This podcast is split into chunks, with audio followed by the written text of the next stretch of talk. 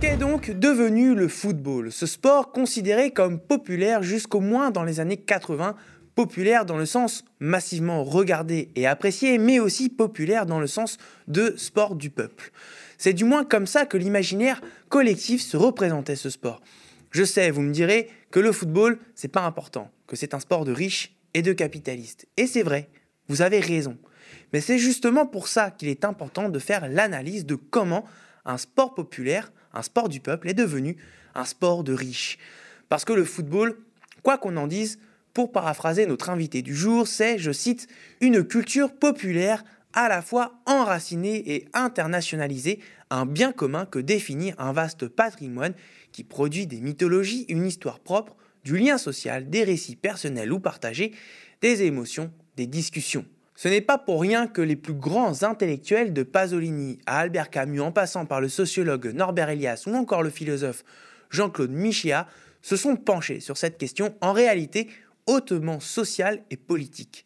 Car le football, ce qu'il est devenu, est plus que jamais le miroir de notre société ultra-capitalisée et néolibérale. Et la phrase que je vous ai citée il y a quelques instants, elle est de Jérôme Lata, cofondateur et rédacteur en chef du site Les Cahiers du Foot, issu de ce que le football est devenu, qu'il a publié aux éditions Divergence. Bonjour Jérôme Lata, merci beaucoup d'avoir accepté cet entretien.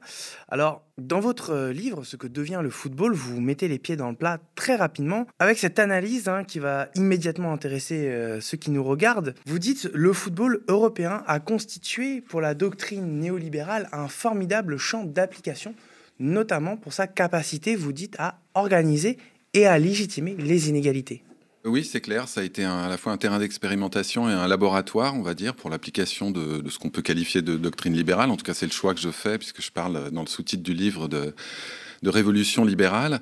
On pourrait parler de révolution élitiste aussi, mais c'est bien un processus de cette nature qu'on a observé dans le football, dans une certaine indifférence, euh, à la fois des gens qui s'intéressent au football et de ceux qui s'y intéressent pas forcément, à part pour euh, y voir un peu le, lieu de tous les mots, euh, et notamment de certains mots politiques, au travers de dérives, mais on se contente un petit peu de ce, de constat sans chercher à analyser, alors que si on regarde, si on regarde de plus près, on voit, on mesure les résonances entre ce qui s'est passé dans le football et ce qui s'est passé dans l'ensemble de la société. D'ailleurs, comme dans la vie réelle, hein, l'économie du football se caractérise par une hyperinflation de tout. On a du football en abondance, mais hum, pour qui a les moyens de se payer 150 abonnements euh, en même temps? Euh, les consommateurs euh, passent avant les supporters qui de toute façon ne peuvent plus payer leur place pour aller voir leur équipe au stade. Il y a aussi la, prédominance des fonds d'investissement, euh, des, des puissances du marché financier en fait. Oui, c'est-à-dire que ce qui a bouleversé le football, même si c'est des évolutions qui prennent leurs racines euh, parfois de, tout au long de l'histoire de, de, ce sport, c'est le, le, développement d'un marché des droits de télévision, on va dire à, à, la fin des années 70 et au début des années 80, avec l'apparition de télévisions payantes qui cherchaient des contenus euh, susceptibles d'attirer des abonnés. Et parmi ces contenus, évidemment, le sport euh, s'est vite présenté comme un, comme un produit d'appel euh, très très efficace. Donc ça a entraîné euh, bah, l'apparition d'un marché des droits de télévision et qui a connu lui-même une inflation extrêmement puissante, qui a été le carburant des bouleversements qu'a qu connu l'économie du football, avec une, une croissance elle-même très très importante. Même s'il faut souligner que cette manne des droits de télévision a été euh, essentiellement engloutie euh, dans les transferts et les salaires et la rémunération euh, des footballeurs. L'économie du football, jusqu'à récemment, c'est pas une économie qui est destinée à faire du profit, mais à tout investir, à investir toutes ses ressources dans l'achat de, de, talents sportifs. Donc on a, c'est la raison pour laquelle on a beaucoup stigmatisé les footballeurs eux-mêmes mmh. en tant que mercenaires qui vont au plus offrant et qui gagnent des sommes jugées obscènes, alors que finalement, bah, le, le, le montant des rémunérations des footballeurs Déjà, il est très polarisé parce que c'est un marché très segmenté. C'est les, tout meilleurs footballeurs qui captent euh, les, plus gros salaires. Oui, c'est très inégal aussi entre les footballeurs. Voilà. Un joueur de Ligue 2 ou de bas de tableau de Ligue 1 ne touche pas du tout euh, non, et le salaire de Mbappé ou de Messi. Ils vont pas toucher ces, ces, rémunérations euh, toute leur vie non plus. on va pas, ils sont dans une situation tout de même enviable. Mais voilà, c'est cette, oui, ça, ce, cette apparition du marché des droits télé a, a déclenché une inflation, donc une croissance assez exponentielle et l'enrichissement de l'économie du football. Mais toute la question question ayant été celle de la répartition euh, de cette manne. Et ce que j'essaie de montrer, de mettre en perspective dans, ce livre, c'est tous les mécanismes de répartition inégalitaire euh, de ces ressources euh, au profit des clubs les plus riches. C'est une sorte de ruissellement à l'envers qui, a été, qui a été organisé et qui a continuellement enrichi les clubs les plus riches. avec des mécanismes qui, qui, ont pu sembler naturels quand on observait. Quels sont ces mécanismes justement? Alors, ils sont tellement nombreux qu'il a fallu que j'écrive un livre pour, les, pour tous les, les lister.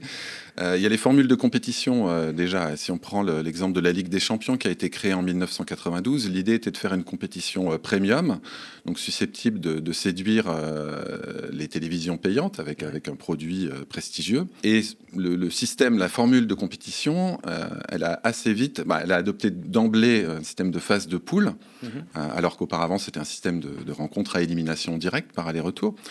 Donc au bout de deux rencontres, un grand club pouvait être sorti. Là, l'avantage avec, euh, avec ce système de phase de poule, c'est que ça garantissait euh, six matchs euh, à tous les participants et ça limitait le risque sportif de mauvaises surprises, parce que le, foot, ça reste quand même le sport où le, petit peut battre le gros, enfin, au départ. Sur un match, oui. Voilà, sur un match ou sur un match, sur un, match aller-retour. Donc ça, ça, a considérablement lissé le risque. Et de, surcroît, donc la Ligue des Champions qui a qui a permis à l'UEFA, le gouvernement européen du football, de, récolter énormément de droits de télévision. Mais euh, elle a aussi euh, adopté des systèmes de répartition des droits de télévision générés par la Ligue des Champions extrêmement inégalitaires qui favorisaient les clubs les plus riches, les marchés les plus riches avec un critère notamment qui s'appelle le market pool, qui attribuait euh, une part importante, 40% de, la somme versée à chaque club, qui, qui, indexait cette part au marché des droits de télévision euh, national du club, du pays euh, auquel appartient, appartient ce, club. Donc sur un critère absolument pas sportif, mhm. l'UEFA récompensait bah, les, marchés, les gros marchés de télévision, ce qui favorisait les cinq grosses économies, Angleterre, Allemagne, Italie, Espagne et France.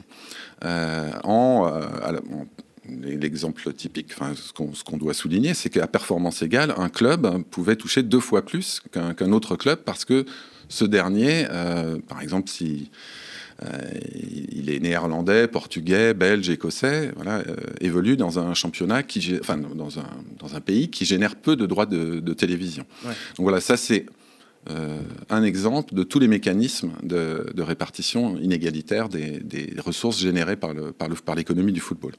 Et tout ça, ça a donc généré, on disait tout à l'heure, une hyperinflation, notamment sur la question des salaires et des, prix des transferts, et qui, qui peut-être a trouvé son, point de départ emblématique, pas forcément son point de départ objectif, hein, mais son des points de départ emblématique avec le transfert de Zidane en 2001, qui avait déjà pour l'époque été transféré 500 millions de francs, soit 75 millions d'euros. C'était le Real de Florentino Pérez, un des plus gros investisseurs euh, présidents de club, c'est là qu'a commencé à aussi se pratiquer la politique de la surenchère sur le marché des transferts. Oui, c'est ça la, politique du, président du Real Madrid, donc Florentino Pérez, on appelait ça la politique des galactiques. L'idée, c'était de, euh, il n'était pas le premier à l'avoir, cette idée. Déjà dans les années 80, Berlusconi ou Tapi, hmm. il voulait raccourcir le temps de formation d'une équipe compétitive. à l'époque, il n'y avait pas l'arrêt Bosman, c'était plus compliqué. Il n'y avait pas l'arrêt Bosman, on pouvait avoir que trois étrangers, euh, trois, non, trois, joueurs non communautaires dans son équipe, euh, trois étrangers, pardon, dans son équipe. Donc c'était un, petit peu plus difficile, mais ils avaient déjà adopté cette politique. C'est vrai que le Real Madrid des années 2000, avec des succès sportifs variables, hein, mais ils ont quand même remporté la Ligue des Champions, a oui, a eu euh, une, comment dire, a illustré de manière particulièrement euh, spectaculaire cette politique de concentration des tout meilleurs joueurs euh, dans, quelques effectifs de, très grands clubs. On peut signaler d'ailleurs que les 70-75 millions du transfert de Zidane, ils, sont à comparer avec le record actuel de transfert qui était celui de Neymar à 220 millions d'euros. L'inflation s'est évidemment poursuivie par la suite. mais c'est marrant parce que 12 ans avant, quand l'Olympique de Marseille essaie d'acheter Diego Maradona, il coûtait que 9 millions que 9 millions. Voilà, ça. Il n'y avait pas le, avait pas le même marché, il n'y avait pas les mêmes ressources. Les, clubs ne disposaient pas de, des, mêmes ressources à, la hauteur de ce qui s'est développé euh, par la suite. Euh, et il n'y avait pas la même mobilité des, joueurs sur le, sur le marché des transferts. L'arrêt Bosman, ça a été une conséquence qui était euh, archi prévisible. Hein. Le, tout le monde, le monde du football s'y est très mal préparé, alors que c'était c'était dans les tuyaux de l'Union européenne depuis, depuis des années a, eu un effet majeur en, dérégulant le marché des footballeurs et donc en permettant à, quelques équipes très riches d'accumuler les, les, tout meilleurs joueurs dans leurs effectifs et de créer des inégalités sportives très vite, quoi, immédiatement. Alors, il y a beaucoup de gens qui placent le curseur de ce qui est devenu le football à partir des années 90, pardon, à par exemple des événements comme l'arrêt Bosman, vous, vous choisissez de euh, placer le curseur sur euh, la création en Angleterre de la Première Ligue, et qui est peut-être effectivement un cas emblématique de comment euh, le football a subi cette surinflation, mais aussi a complètement dépossédé le peuple, donc où le football a cessé d'être un sport populaire. Pour vous, c'est ça le cas emblématique bah, ça, ça se passe en, 1992, hein, la, création de la, Première Ligue. C'est la même année que la création de la Ligue des Champions. Hein. C'est-à-dire que la Coupe, la, coupe d'Europe, l'ancienne Coupe d'Europe des clubs champions devient, devient la Ligue des Champions. Et le, principe est, un petit peu le même, c'est de créer une compétition premium. Alors dans le cas de la Première Ligue, euh, le, football anglais se relevait à peine euh, de la période la plus noire de son histoire, qui a été marquée par euh, des catastrophes avec des dizaines de morts, comme au au stade du Wesel en 85 ou à Hillsborough en 1989, avec un hooliganisme endémique, avec des stades complètement vétustes, avec une image déplorable. le, football, le football anglais été critiqué au niveau politique, etc. Donc, au nom d'une sorte de stratégie du choc, hein, qui est, on connaît les ressorts, certains dirigeants de, de clubs anglais, avec euh, Sky, l'opérateur de télévision payante, euh, ont mis en place une stratégie euh, qui consistait donc à créer cette compétition de prestige, à la, rebrander, à la remarketer, par le moyen d'une sécession, c'est-à-dire que les, clubs, les clubs de l'élite ont créé une société commerciale qui s'est affranchie de la fédération. Euh, normalement, dans tous les pays, la ligue professionnelle qui gère le football professionnel reste sous la tutelle publique au travers de, la fédération nationale. Donc là, il y a eu euh, une première sécession, hein, qui, aura un écho euh, quelques 25 ans plus tard, mais une première sécession de l'élite avec l'objectif déclaré de générer beaucoup plus d'argent. Et dès sa première année, en, donc en 1992, la Première Ligue a multiplié les diffusions télévisées. Et, très, très rapidement, parce que ils, ont, ils étaient dans une situation catastrophique, les clubs anglais, mais ils ont finalement pris les bonnes décisions euh, au bon moment, c'est-à-dire euh, au moment où euh, bah, la, croissance assez phénoménale de l'économie du football était en phase d'accélération. Donc ils ont, en se positionnant un petit peu les premiers parmi les grands championnats européens, ils ont occupé la place préférentielle et ils ont notamment profité d'un développement spectaculaire à l'étranger, parce que à partir des années 90, c'est aussi la période où le football conquiert euh, des nouveaux continents, c'est-à-dire sort des deux continents historiques, euh, Amérique latine et, Europe, pour conquérir l'Asie, l'Amérique du Nord, etc. Conquérir des nouveaux marchés, des, nouvelles audiences. Et grâce à ça, grâce à cette coïncidence, la Première Ligue a pu développer ses clubs en tant que marque internationale, développer leur notoriété, développer une fanbase. Hein, je multiplie le jargon euh, marketing, hein, excusez-moi, mais ça s'est passé, euh, ça s'est passé comme ça, jusqu'au point où aujourd'hui la Première Ligue occupe une position euh, quasiment hégémonique. Les revenus de la bah, Première Ligue sont quasiment le double, voilà, le double de. Se vendent 5 milliards par année, hein, chaque fois. En, droits de télévision, notamment internationaux, justement. Donc, euh, les, ressources de la Première Ligue sont à peu près le double de celles du deuxième championnat qui, vient derrière, qui est l'Espagne. Voilà, et c'est une illustration. Alors, ça a été au prétexte de lutte légitime hein, contre le hooliganisme. Il y a eu un, programme, un vaste programme de rénovation des stades, mhm. mais aussi du prix voilà, et de gentrification. voilà, vous dites ça, gentrification des stades. du public, parce qu'on stigmatisait le, public populaire euh, assimilé au hooliganisme.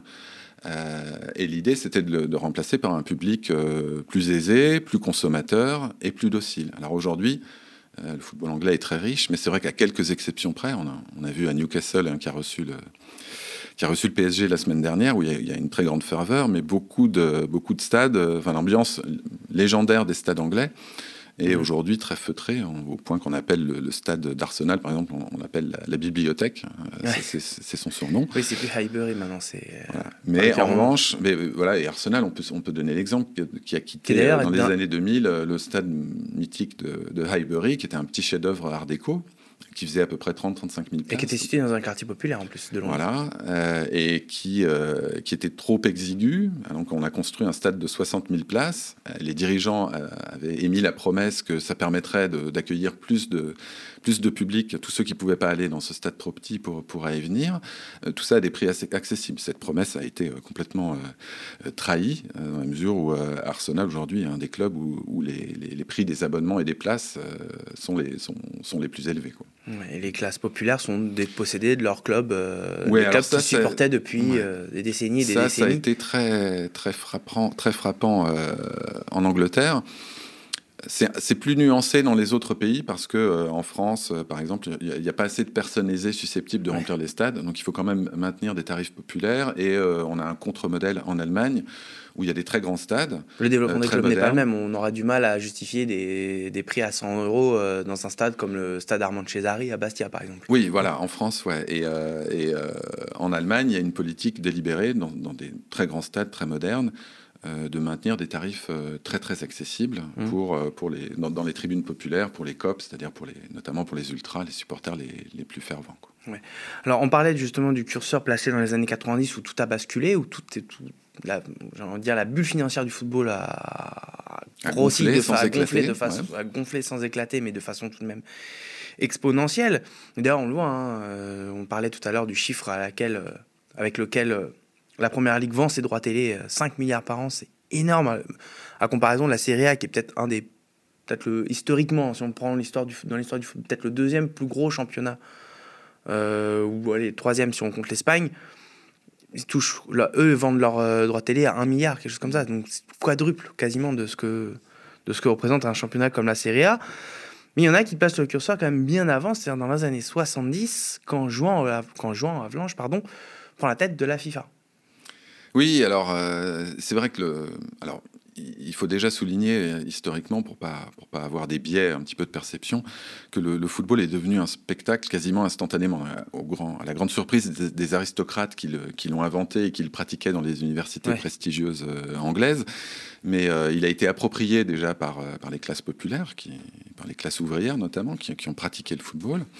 Et il a attiré, euh, il a tout de suite attiré des, spectateurs. Il a fallu mettre, la première étape, ça a été de mettre des, mains courantes autour des, autour des, pelouses pour séparer les spectateurs des, des footballeurs. en France, par exemple, beaucoup de clubs ont été créés par des euh, entreprises. Par exemple, le Gazalec d'Ajaccio euh, a été créé par les ouvriers de DFGDF. Le FC Sochaux par, par Peugeot, euh, la S Saint-Etienne par euh, Casino Guichard, enfin euh, voilà, la famille Donc c'est un sport joué et regardé. Enfin, c'était déjà une, propriété des riches, mais c'était un sport joué et, regardé par les classes populaires. Il a une histoire intime avec l'histoire industrielle des, pays où, des pays où il s'est développé. Mais si on, si on en revient, alors si on refait hein, le fil de l'histoire un petit peu, c'est vrai que le football s'est beaucoup développé après-guerre. Il a, en France, il a supplanté le, cyclisme et la boxe, qui étaient euh, plus populaires avant-guerre. Et son économie s'est développée euh, progressivement. Et là où c'est intéressant d'évoquer effectivement la FIFA, Joao Avalanche euh, et, les, années 60-70, c'est-à-dire que ça a été aussi le football et la Coupe du Monde, donc organisée par la FIFA, la Coupe du Monde, une compétition de nations, a été un des premiers événements sportifs diffusés mondialement. Mais constatant l'engouement euh, mondial, public mondial qui a, été engendré par, par cette diffusion, que tout le monde a un petit peu compris qu'il y avait des profits à faire au travers. donc pas, encore des, voilà, les chaînes de télé pas encore parce que c'était pas encore monnayable, notamment parce que les clubs avaient peur que ça vide les stades à cette époque. Euh, mais au travers des sponsors, du sponsoring qui a été développé euh, de manière intensive euh, par la FIFA pour sa propre compétition mmh. et qui a un, peu fixé des jalons pour l'ensemble du football et, en particulier le, football de club. Alors l'apparition des sponsors sur les maillots, par exemple, qui marque une étape aussi symbolique, c'est la fin des années 60, début des années 70. Les, panneaux publicitaires autour du terrain, c'est les années 70 avec Jean-Claude Darmon qu'on qualifiera pendant des, des, années comme le grand argentier du football français. Euh, voilà, et donc le développement d'une économie moderne, euh, c'est progressivement. Donc l'arrivée des marques, et puis ça a purulé dans le football de club, puisqu'après les, les maillots de football ont commencé à arborer des petits sponsors sur le. voilà, les gros sponsors, et puis même les équipementiers. À une époque, euh, jusque dans les années 60, il n'y avait pas de. L'équipementier apparaissait pas, quoi. Ouais. Alors, tout ça, c'est quand même un vaste, un vaste système, hein, du coup. Ces choses-là, quoi qu'il en soit, ça va être difficile d'en parler, d'enquêter dessus. Et le précédent que constitue un petit peu l'affaire des Football Leaks avec la condamnation à 4 ans avec sursis du, du journaliste et lanceur d'alerte Rui Pinto ne risque pas d'arranger les choses. Non, ça montre, euh, alors ça illustre euh, la difficulté d'enquêter sur, euh, sur le monde du football et en particulier sur ses aspects les plus sombres. Parce que avec le marché des transferts, est allé de pair une circulation de flux financiers complètement opaques qui transitent par des sociétés écrans, euh, par euh, des sociétés offshore, par des paradis fiscaux, etc. Tout ça avec une, des velléités euh, très limitées de, la FIFA notamment de, réguler et de rendre plus transparent ce, ce marché-là. donc que, ce qu'ont révélé, entre, entre autres choses, hein, parce que c'est monumental, hein, les Football Leaks, entre, entre l'évasion fiscale euh, et, d'autres malversations, euh, les Football Leaks ont mis un coup de projecteur. Mais on voit à quel point c'est exceptionnel. Ça sort sur des médias euh, non sportifs. C'est très complexe. C'est très complexe à, expliquer les différentes affaires qui ont, qui ont émergé, par exemple, tous les toute la fraude fiscale euh, pour, pour lesquelles euh, des, rien moins que Lionel Messi ou Neymar euh, se sont fait prendre. c'est à, chaque fois des montages complexes. Donc c'est tout un arrière-plan ou un monde souterrain qui a vocation à rester bah, souterrain, loin de la lumière des stades, etc. un peu tout le monde, hein. le Cristiano Ronaldo, Pep Guardiola, tous les grands noms du football actuel sont, étaient dedans. Oui, oui, et puis il y avait même à côté de la fraude fiscale, il y a des dispositifs d'évasion fiscale euh, qui, sont, qui sont très connus hein, dans les années 2010. Euh, Arsenal avait recouru à des, Arsenal et d'autres clubs. Hein, je veux pas, je veux pas accabler Arsenal. Le Bayern de Munich. Euh, voilà. oui, le Bayern de Munich. C'était son dirigeant, Lyonnais, qui avait, qui avait, qui avait donné dans la, dans, la fraude fiscale. Mais oui, entre le voilà l'évitement fiscal et puis le dumping fiscal ou social que, que ce, auquel se livrent les pays européens, bah, conformément à ce qui se passe dans d'autres pans de la société. Euh, il y aurait de quoi éclairer, oui, enfin un, problème qu'on peut résumer comme ça, c'est bah, euh, pourquoi, le, pourquoi les, footballeurs qui gagnent énormément d'argent, hein, qu'on peut qualifier d'ultra riches pour les, pour tout meilleurs d'entre eux, contribuent pas plus euh, au financement des biens, communs, des services publics, etc.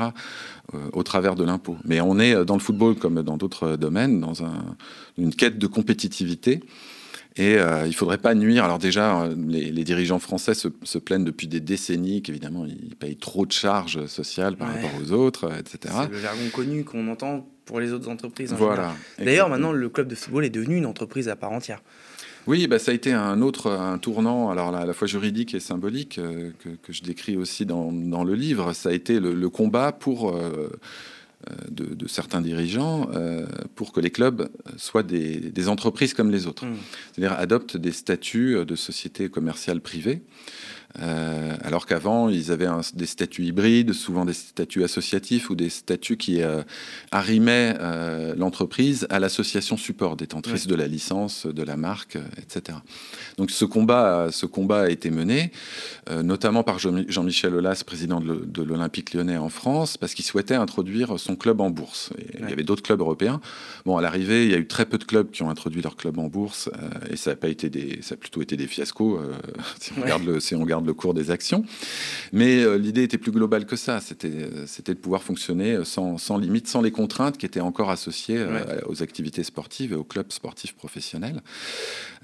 mais bah, voilà, le problème à terme, c'est qu'une entreprise comme les autres, son capital est, ouvert à tous les vents et peut être acheté par n'importe qui. Par n'importe quel actionnaire, des, aventuriers, des, des, milliardaires. souverains, comme c'est le cas avec le Qatar ou les Émirats arabes unis. Chronologiquement, si on schématise un peu, d'abord des milliardaires, ensuite des fonds d'investissement, souvent euh, américains, et euh, aujourd'hui c'est plutôt des fonds, euh, des fonds souverains comme Qatari, Émirati ou, ou Saoudiens.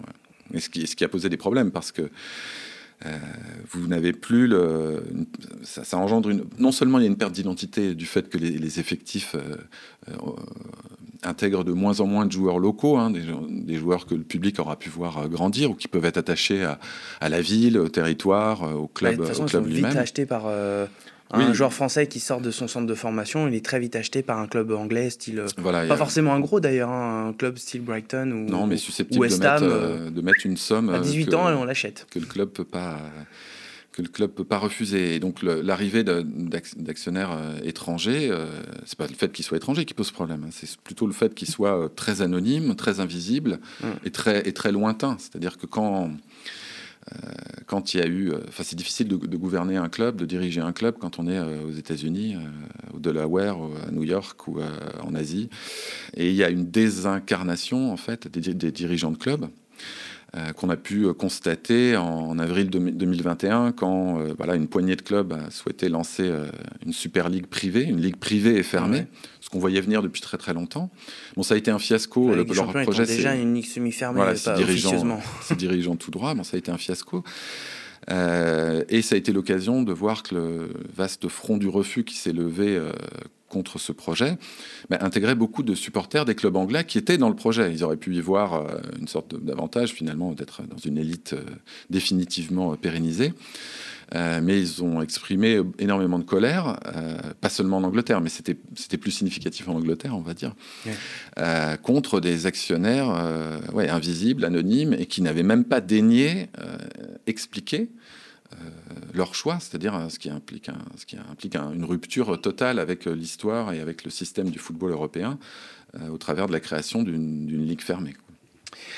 Et d'ailleurs, tout ça se fait quand même, enfin, tout ce dont on vient de parler, là, que ce soit les football leagues, l'évasion fiscale, etc., se fait avec l'aval des États, parce que tout un tas de politiques d'abaissement de, fiscal. D'ailleurs, par exemple, l'Italie, il y a quelques années, a fait une politique de rabais, de rabaissement des impôts pour réattirer à nouveau des, grands joueurs parce que le championnat était rendu pour, exsangue. Pour sauver aussi des clubs qui étaient en grande difficulté. en Espagne aussi, l'État est intervenu pour permettre un étalement de dette fiscale, par exemple, ou des mhm. remises de dette fiscale. Euh, ce qui est une rupture de la, concurrence libre et faussée euh, qui est pourtant chère à l'Union européenne, mais, mais, qui est passée. Un niveau d'endettement qui aurait pu la faire éclater cette bulle, justement. C'était très. Euh, mais qui aurait pu mettre, mettre à terre des, des, très grands clubs. Alors après, on dit too big to fail à propos de ces clubs-là, parce que c'est vrai qu'ils trouveront toujours des repreneurs ou des investisseurs, des sponsors, etc. Mm. Alors parmi les révélations, pour revenir un petit peu au Football League, c'est justement, on parlait de la, aussi de le, consentement des États dans cet état de fait. Dans ce contexte, ce, ce, système tel qu'il existe. Il y a aussi, euh, vous parlez un petit peu quand même de la connivence des instances du football avec euh, certains régimes autoritaires, voire dictatoriaux. On sait que ces régimes-là aiment hein, historiquement hein, se servir du sport à des fins politiques ou géopolitiques. Et vous en parlez aussi beaucoup donc dans votre livre, je le disais, je suppose que vous pensez beaucoup au Qatar, mais surtout à l'Arabie Saoudite qui fait beaucoup parler d'elle en ce moment. Euh, oui, c'est ça. Alors ça, renvoie à ce qu'on disait tout à l'heure de l'arrivée des fonds souverains et de ce que ça impliquait, parce que ça, a, d'une part impliqué que ces, clubs, que ces clubs États aller pouvoir investir des sommes euh, absolument phénoménales hors de proportion, parce qu'un fonds d'investissement, il, garde quand même l'objectif de rentabilité. Un fonds souverain, dans le cadre d'une politique de soft power, d'une stratégie géopolitique, euh, de géopolitique par le, par le sport, il dépense à, fond perdu. Alors on se disait que les mécanismes, les quelques régulations qui existent, comme le fair play financier de l'UEFA, allaient limiter les effets. Mais au travers des, révélations, notamment des Football Leagues et d'autres, on a pu constater qu'en fait, ces clubs-là avaient pu négocier euh, les sanctions consécutives à leurs infractions financières, négocier les amendes, négocier les sanctions ou les porter en justice euh, pour les amoindrir euh, ou les faire annuler. Aujourd'hui, Manchester City, donc, qui est propriété d'Abu Dhabi, d'un fonds souverain d'Abu Dhabi, est sous le coup d'une centaine d'infractions aux règles financières de la Première Ligue. La Première Ligue. Euh, poursuit Manchester City pour ces infractions. On ne sait pas si ça aboutira un jour, mais ça, indique un petit peu l'ampleur du problème. Alors, euh, un des autres volets de l'irruption de ces, régimes, euh, de ces nouvelles puissances sportives, hein, il effectivement les États du Golfe, mais on pourrait aussi parler de la Chine, de la Russie. ça a été, ces pays-là ont rencontré, ont été accueillis à bras ouverts par les confédérations sportives, hein, que ce soit la FIFA ou le, CIO pour les Jeux Olympiques. Euh, parce qu'ils pouvaient organiser des grands événements sportifs sans souci de financement et sans souci euh, d'une opinion publique qui s'y euh, opposerait. Les grands événements sportifs, sont de moins en moins populaires dans les grandes démocraties libérales parce que tout le monde a bien conscience que ça a un coût exorbitant pour les finances publiques, notamment, et que, leur gigantisme enfin, les, rend de plus en plus, leur gigantisme les rend de plus en plus problématiques. Donc autant de, autant de problèmes que n'ont pas, que pas ces régimes très riches ou qui peuvent euh, du moins investir des sommes euh, absolument pharaoniques dans, dans l'organisation des, des, événements sportifs. Donc là, on, observe une forme de, bah voilà, de, euh, de dépossession du football qui est mis au service, et de clubs hein, qui ont mmh. une histoire, qui sont enracinés dans leur, dans, dans des pays, dans des villes, dans des territoires, qui sont instrumentalisés à des fins qui les, qui les, dépassent, qui les dépassent totalement. Et effectivement, bon, on a vu, c'est particulièrement spectaculaire avec la FIFA, on l'a vu à l'occasion de la Coupe du Monde au Qatar. Euh, le président de la FIFA a joué la carte d'une sorte de choc des civilisations en renvoyant euh, l'Europe à ses turpitudes historiques. Oui, on se souvient du discours de, Gianni Infantino avant la Coupe du Monde. Juste avant, avec des arguments d'une très grande mauvaise foi, mais qui visent un petit peu à polariser, à opposer l'Europe avec... Euh, avec euh, voilà, les, pays du Sud ou les pays musulmans en l'occurrence, puisqu'il y avait, il y avait cette dimension-là, euh, de manière très très malsaine, hein, quelles que soient les, effectivement les turpitudes historiques de l'Europe euh, en matière de droits humains. voilà, et on voit qu'il y a une sorte de fuite en avant, et le, les, portes sont tellement ouvertes, et constatant le, succès diplomatique quand même de, la Coupe du Monde au Qatar, l'Arabie Saoudite, qui investissait déjà dans d'autres sports, hein, les sports mécaniques, le golf, etc., s'est positionné avec enthousiasme et avec beaucoup de moyens sur le football, a racheté euh, Newcastle United euh, il y a deux ans, euh, est candidat à la Coupe du Monde, on suppose qu'elle va, officialiser sa candidature pour la Coupe du Monde 2034. Et cet été a un petit peu bouleversé, frappé des esprits. Là, parce qu'effectivement, c'est une stratégie un petit peu différente de celle du Qatar. C'est que au-delà d'aller posséder des clubs européens, elle se constitue une sorte de NBA du football. Voilà, c'est ça. Alors, le, Qatar avait fait un petit peu pareil au début des années 2000 hein, pour se mettre sur la carte du football mondial. Ça n'avait pas trop marché. Non, ça n'avait ça pas été durable. Ils avaient acheté essentiellement des stars vieillissantes hein, qui venaient euh, voilà, faire une pige dorée pour leur, une sorte de pré-retraite euh, très bien rémunérée. Et ça n'avait pas été durable et le Qatar avait renoncé. La Chine, euh, idem dans les années 2010, mhm. avant de se recentrer sur le développement de son propre football. Mais là, la différence, c'est que l'Arabie Saoudite, cet été, pendant le, mercato, s'est pas contenté de, de recruter des stars vieillissantes Hein, comme euh, Cristiano Ronaldo, mais euh, des joueurs euh, encore assez jeunes, hein, entre 28 et 30 ans par exemple, qui auraient leur place dans les tout meilleurs clubs européens, mais aussi des, aussi des espoirs, bah, des joueurs de 23, 25 ans, qui sont eux aussi très convoités par des clubs européens et qui ont a priori un grand avenir footballistique devant eux.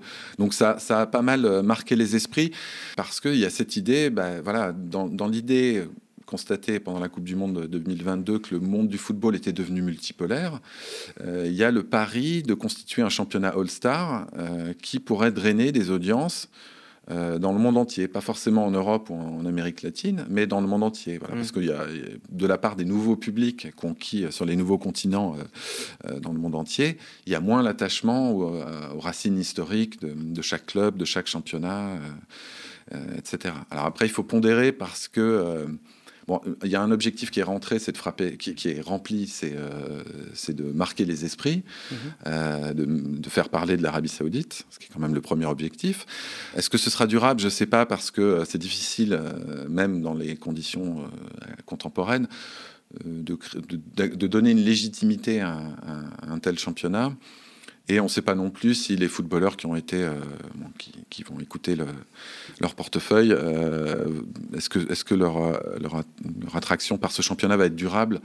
Oui, je sais pas, parce qu'au bout de six mois, ils peuvent se dire, mais ça peut rester qu'une pige ou deux, et puis repartir en Europe ensuite, parce que bon, au bout d'un moment, on a envie quand même. Voilà, et dans ce cas-là, euh, voilà, la Saudi Pro League aura du mal à, à se développer, mais il faut être prudent parce que beaucoup de surprises et beaucoup de choses qui changent dans le monde du bah, football. on ne s'attendait pas tellement à cette histoire de l'Arabie Saoudite. Parce que non, bah ça a commencé avec Cristiano Ronaldo, qui lui est très vieillissant. Donc on s'est dit, bon, ok, finalement un truc assez classique. Oui, oui, donc ce sera, ce sera observé de même que d'autres euh, bouleversements des équilibres géopolitiques du mondiaux du football. Alors pour finir cet entretien, c'est vrai qu'on parlait beaucoup, on parle beaucoup du football d'aujourd'hui parce que c'est le titre de votre livre, hein, ce que le football est devenu. Mais vous vous mettez quand même en garde. Hein, le football, c'était pas forcément mieux avant. Et d'ailleurs, si on parle de la connivence de la FIFA avec des régimes dictatoriaux, on pourrait par exemple revenir aux années 50. Oui, aux années 30 avec la Coupe du Monde euh, en Italie. Bien sûr, et les années 50 avec la connivence de la FIFA, à l'époque encore présidée par Jules Rimet, avec le régime franquiste pour par exemple traquer des joueurs, euh, des joueurs espagnols opposants au régime pour les exclure des compétitions internationales, par exemple. Oui, oui, tout à fait. C'est, Ce qui est renseigné par euh, le livre d'Eduardo Galeano, Football, Ombre et Lumière, que j'encourage à lire euh, aussi. Tout à fait. L'histoire du football, c'est une histoire paradoxale euh, qui, est, qui est faite de, ouais, de, de, connivence coupable des gouvernements du football avec des régimes complètement indignes. mais aussi en parallèle, bah, on peut lire une histoire populaire du football hein, de Michael Correa, qui, est Mhm. paru il y a quelques années et qui fait euh, une autre histoire du football, c'est-à-dire celle de, de tous ces liens avec les mouvements ouvriers, avec les luttes, avec toutes les luttes, les luttes féministes, les luttes sociales, les luttes politiques, euh, etc. Mais pour en revenir à la question, euh, c'est vrai qu'il faut se méfier de la nostalgie, c'est-à-dire qu'on Ouais. a, on a le- la tentation du c'était mieux avant, notamment parce qu'on reste toujours amoureux du football tel qu'il était quand on est tombé amoureux, euh, c'est-à-dire souvent quand on est enfant ou adolescent. Donc la nostalgie euh, peut, peut un petit peu induire en erreur. Il y a plein de choses dans le football euh, d'avant cette révolution libérale qui était très problématique. hein. Il y avait des, brutalités invraisemblables sur les terrains. L'ar- L'arbitrage, les règles et leur application toléraient euh, des massacres, euh, notamment Maradona, qui, enfin, il fallait qu'il qu'il soit vraiment très vif pour échapper euh, au, au boucher qui le, qui le taclait. Notamment en 82. Voilà, euh, on a eu une Coupe du Monde 1990 qui était euh, déplorable de ce point de vue-là, qui était marquée par le- la- les violences et l'anti-jeu, Mhm. à tel point que bah, ça a enclenché une, une vague de réformes euh, très, très, très profitable, très bénéfique euh, de, de la part de la FIFA.